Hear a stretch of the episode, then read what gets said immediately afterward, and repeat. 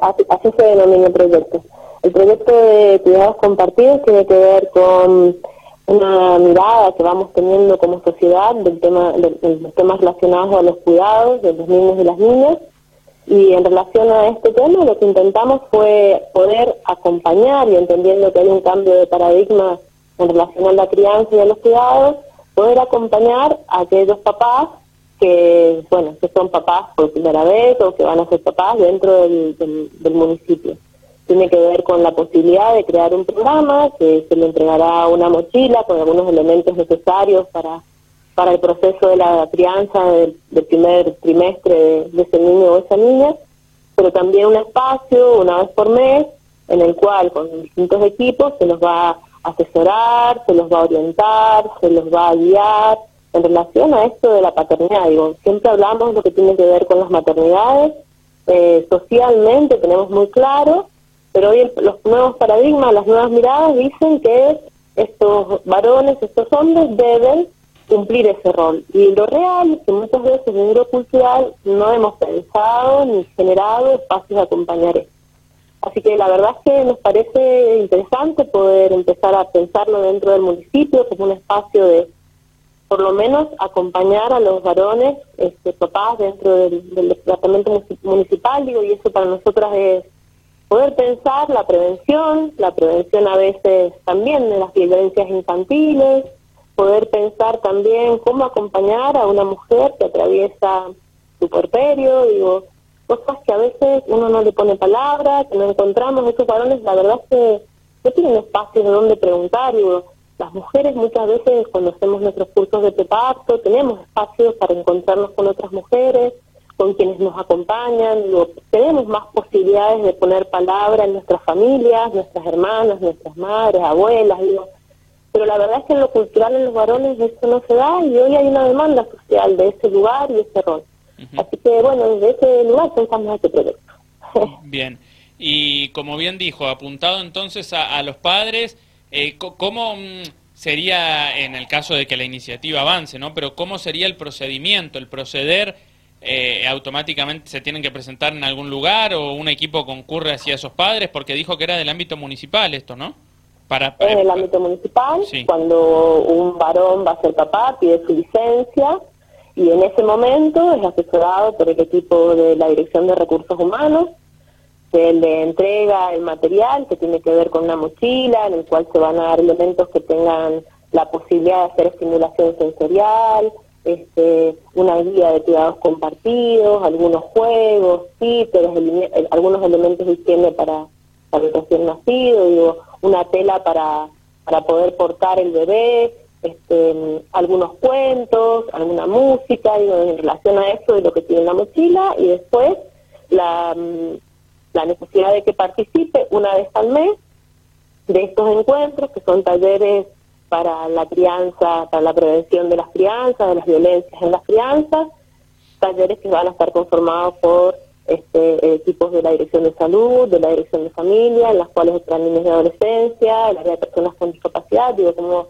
para tener la información de todo lo que tiene que ver con la prevención todos aquellos y aquellas que hemos sido papás o mamás nos dan nuestra cartilla cuando nuestros hijos, nuestras hijas nacen, tenemos una cartilla, pero la verdad es que a veces hay mucha información, cuesta leerla, elaborar y también lo cultural.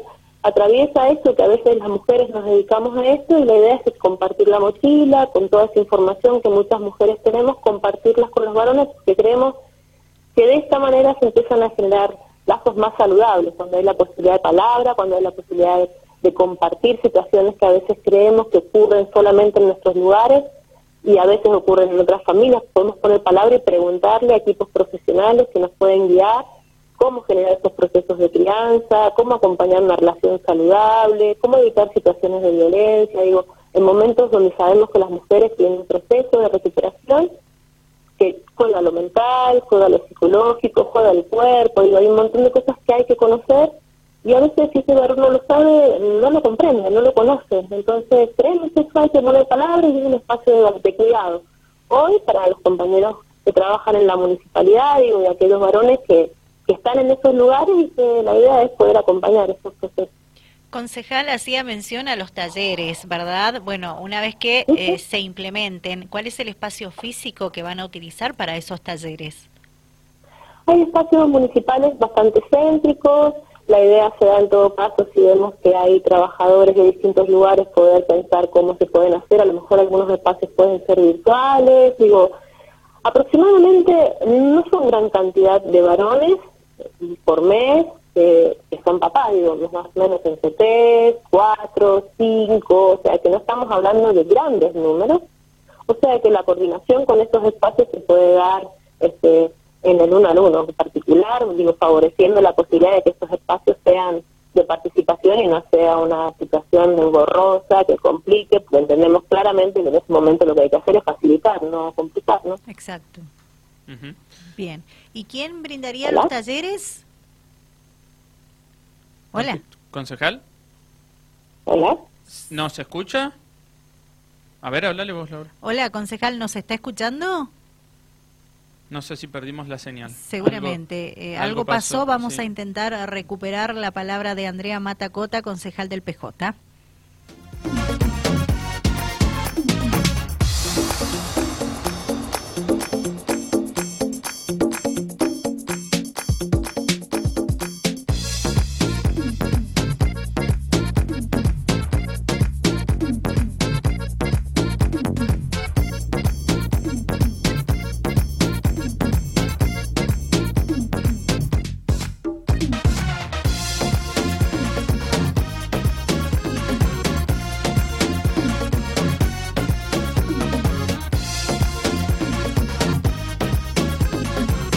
Vamos a ver si podemos recuperar la palabra de la concejal del PJ, Andrea Matacota. ¿Nos está escuchando?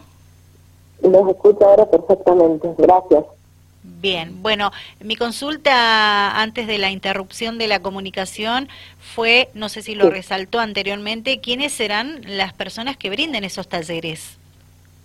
Las personas que van a brindar esos talleres son los equipos profesionales que hoy están en la Dirección de Salud, en la Dirección de Familia, Comunidad y Derechos Humanos, en la coordinación de niñez de adolescencia, en la coordinación de personas con discapacidad.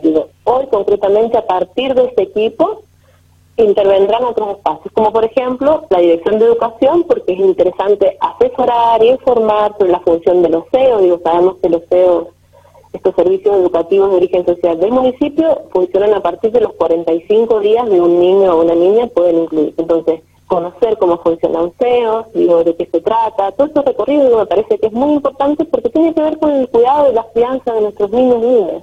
Bien. Bien. Andrea Matacota, ¿no? Concejal del PJ. Concejal, eh, por otro lado, dejando de lado esta idea que queda clara, eh, usted viene justamente de un área muy relacionada a la discapacidad, ¿no? Antes de ser concejal, era coordinadora... Eh, o titular del área de familia, comunidad y derechos humanos, ¿no?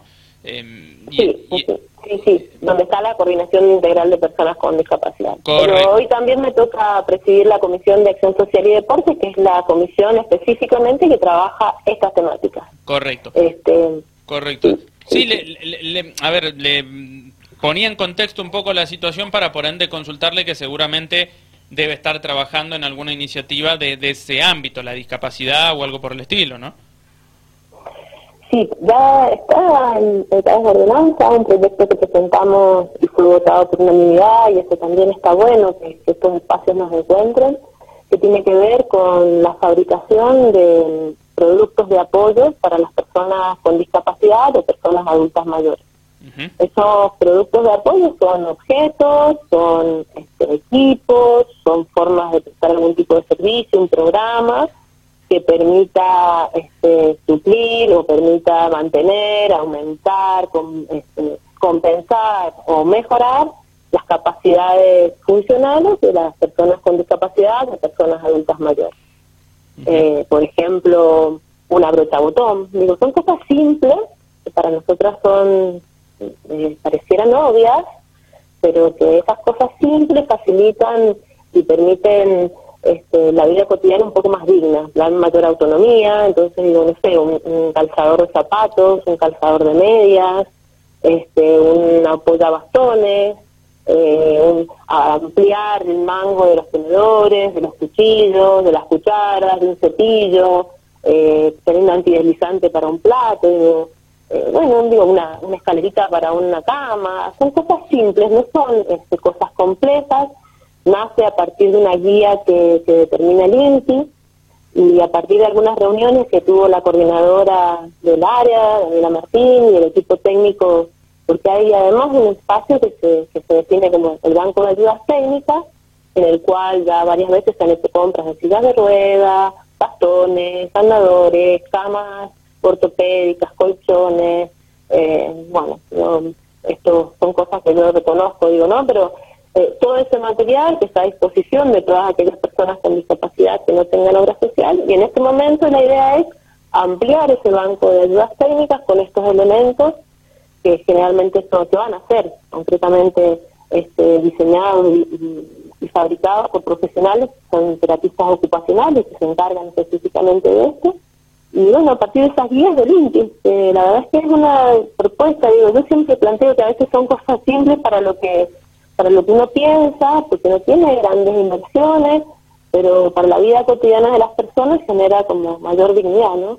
Y bueno, y estas son formas que, entendemos que, que, podemos pensar políticas inclusivas, donde vayamos creando mayor accesibilidad, mayor autonomía, mayor equidad. Bueno, más o menos de eso se trata el proyecto de los productos de apoyo. Bien, correcto. Eh, bien, y bueno, y por otro lado, por otro lado, también eh, está a punto de comenzar el Consejo Deliberante Estudiantil, ¿no? Em, que está bueno, es una idea bastante interesante esa, em, porque usted cuando se habla de inclusión, uno tiende a pensar que la inclusión, eh, y ya que estábamos con el área de familia, comunidad y derechos humanos, o más o menos por ese ámbito me refiero, ¿no? Eh, pero digo, cuando uno habla de inclusión, muchas veces tiende a pensar que la inclusión es solo eh, apuntada a incluir en la sociedad a la gente por ahí con algún tipo de problemas, ¿no? Erróneamente piensa eso uno muchas veces.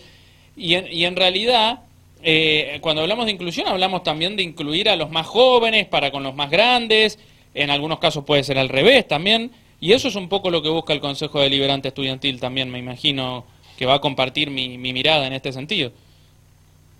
Sí, claro, por supuesto. Digo, esto es una propuesta que se viene trabajando desde hace bastantes años, que lo viene trabajando la Coordinación de Juventud. La verdad es que eh, en su momento, cuando se pensó, se pensó como un espacio para conocer lo que tiene que ver con la vida del Consejo Deliberante, ¿no? Cómo, cómo se pensaba una ordenanza, cómo se generaban los espacios de participación. Digo, es, un proceso que se ido generando desde hace ya varios años en San Rafael y es un proceso muy rico, digo, ha ido creciendo en un momento este, se entendió que era necesario que participaran estudiantes con discapacidad también, porque tenía que ver con la posibilidad de, miradas más amplias.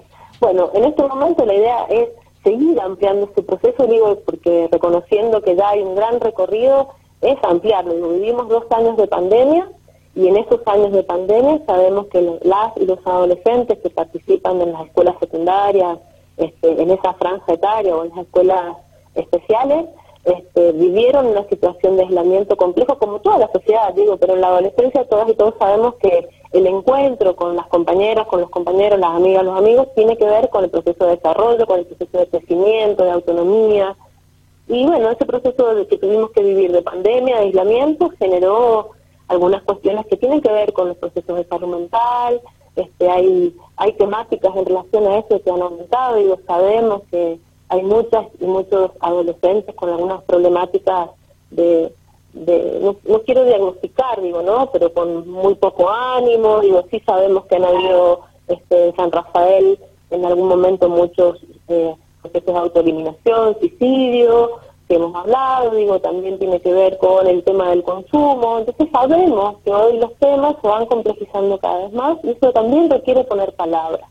Entonces, esos jóvenes, esas jóvenes, esos adolescentes que van a participar de este espacio porque son referentes de su lugar, de su escuela, de sus compañeras, de sus compañeros, le queremos dar la información necesaria porque seguramente también son las orejas de escucha de los pares dentro de las escuelas, que es lo que sucede. Digo, la mayoría vivenció preguntar y hablar entre compañeras y compañeros las situaciones cotidianas. Entonces la idea es que por lo menos esas jóvenes y esos jóvenes conozcan algunos circuitos de protección que tiene que ver con los cuidados, conozcan este, algunas temáticas que tienen que ver con el cuidado de salud integral, como el tema del consumo de sustancias. En San Rafael tenemos una institución específica del tema, este, como es la Cedronar, digo, entonces está bueno poder pensar dentro de esa comisión asesora del programa, incluir profesionales e instituciones que sabemos que hoy son parte de la realidad concreta de las y de los adolescentes. Entonces, bueno, en ese contexto dijimos, bueno, es necesario hablar del grooming, es necesario hablar del grooming, digo,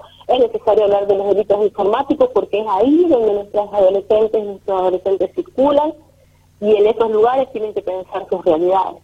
Es muy importante que aprendan a hacer ordenanzas, pero es más importante que aprendan a conocer cuáles son los circuitos institucionales que deben y tienen que cuidarlos, y cuidarlos, ¿no?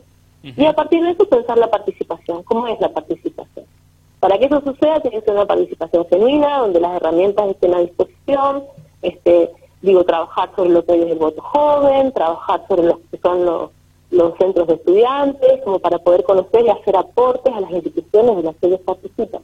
Así que más o menos tiene que ver con esto, sumarle a la realidad de hoy esta construcción que se va haciendo, ese Consejo Deliberante Estudiantil y que la verdad es que es súper rico, es un espacio de participación donde seguramente terminan con un proyecto de ordenanza de esa realidad que van conociendo desde sus propios lugares. Correcto, correcto.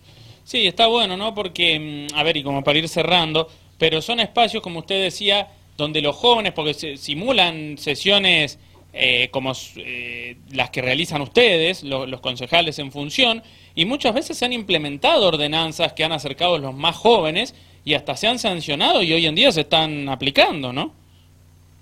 Sí, sí, sí, definitivamente, digo, de eso se trata, de eso se trata, digo, son jóvenes que están entre los 13 y los 16, 17, 18 años, o que digo, son jóvenes que en cualquier momento podrían ser dirigentes, dirigentes de nuestros lugares, digo, entonces está buenísimo que aprendan esa habilidad, pero sobre todo me parece interesante tener la posibilidad de que quienes estamos en algunos cargos que, que debemos escuchar, escuchar esas realidades a partir de lo que ellos plantean con estos conceptos teóricos que nosotros tenemos. Digo, podemos hablar del consumo de sustancias, podemos hablar del bullying, podemos hablar de los delitos informáticos, pero eh, ellos mismos nos pueden decir la realidad de eso, ¿no? La, otra parte de que son quienes suelen suceder ser víctimas de esa situación concreta. Entonces, me parece que eso es lo rico de este espacio, es la escucha, es el rol de la escucha de lo que sucede en cada uno de los barrios, escuela, territorios, a cada una de las jóvenes de San Rafael, que se pueda traspolar a ese espacio institucional que es el Consejo Deliberante.